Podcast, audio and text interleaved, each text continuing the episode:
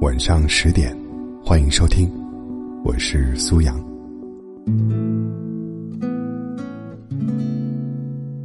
告别过去，几乎是每个人一生中的必修课。人不能永远活在过去里，赶路时，后面的风景再好，人也总是会向前看的。但是告别过去，并不是一件容易的事情，有恋恋不舍，也有歇斯底里，还有执着的，要活在过去的。人之所以沉湎于过去，归根结底，是现在过得不够好。我们终其一生。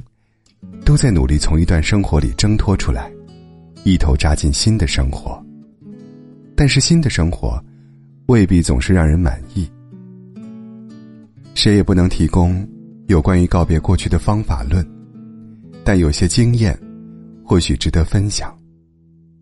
生活中有许多奇妙的瞬间，仔细想想，爱上一个人，忘掉一个人，开始一段故事，告别一个过去。都有一个决定性瞬间。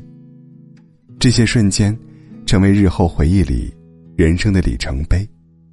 每次回忆起过去，都经过这里，驻足观望。毕竟人生中，真正值得纪念的瞬间，并不多，所以才极其珍贵。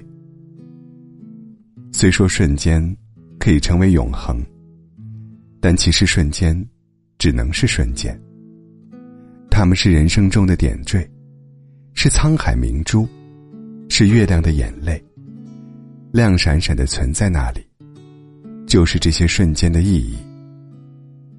我会把这些瞬间，长久的留存在这里。我无法控制什么时候会想起。生活中，多少都有一些死心时刻，不用多说，你也能想到，听到，感受到。死心时刻，或者是一句话，或者是一件事，或者是一场为期两个星期的冷漠。死心时刻，并非坏事。向死而生，说的，就是这个时刻的好处。死心时刻，有时候，是一个故事的句号。你在等一个。永远等不到的人，就像在云朵上等一条鱼，在沙漠里等一个熟透的西瓜。对方并非残忍，也知道你的心思。对方什么都知道，什么都明白，只是不往心里去而已。我们自己又何尝不是一样呢？对待想进入我们生活。而我们又毫不在意的人，一样残忍，一样绝情。冷漠是一颗极好的绝情丹，你给出过，所以你也得到了。多数时候，死心时刻会突然出现，但你之所以没有察觉，只是因为自己不愿意察觉。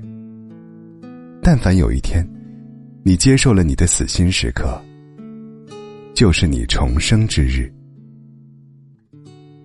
电影会散场，长篇小说会终结，连载七八年的美剧也有结束的一天。我们看完一场电影，读完一篇小说，自然而然的就要去开始新的故事。故事美，是因为故事有头有尾。无论悲喜，都有一个结局。不知足的人，才会沉湎于一个故事里，不能自拔。那只会让一个故事烂尾。就到这里了，该放下了。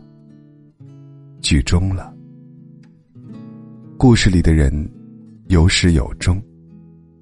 看完故事的人，都已经离去。你又何必？还孤独的坐在观众席上呢。